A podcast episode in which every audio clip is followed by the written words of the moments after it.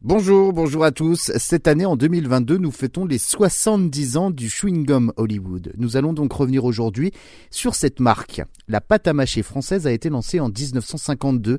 Son slogan fraîcheur de vivre a surfé donc sur euh, le rêve américain pour euh, s'implanter.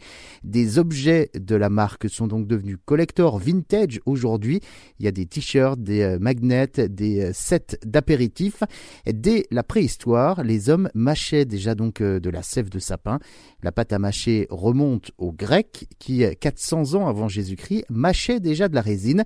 Les Mayas, les Européens ont suivi donc le mouvement dès 1560, mais avec euh, des boulettes de tabac. C'est finalement un certain Thomas Adams qui commercialisera donc en, 1870 à New York la résine comme gomme à mâcher en mélangeant donc euh, du chiclé, c'est du latex issu d'un arbre des Caraïbes avec de la résine et du sirop. En France, chez nous, les chewing-gums feront donc leur apparition dans nos bouches après le débarquement.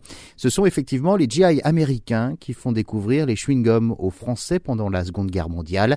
Et un ancien GI en 1952 crée lui le premier chewing-gum à la chlorophylle sous le nom d'Hollywood Chewing Gum. C'est là que la marque est née et à cette époque, eh bien, tout était basé sur les bienfaits de la décontraction, euh, comme on pouvait le lire donc sur les pubs, euh, qui disaient donnez à votre enfant un moyen salutaire de libérer ses nerfs et de se décontracter, ou encore euh, d'autres publicités qui disaient que si vous êtes surmené, débordé, alors prenez Hollywood Chewing Gum et ça détend.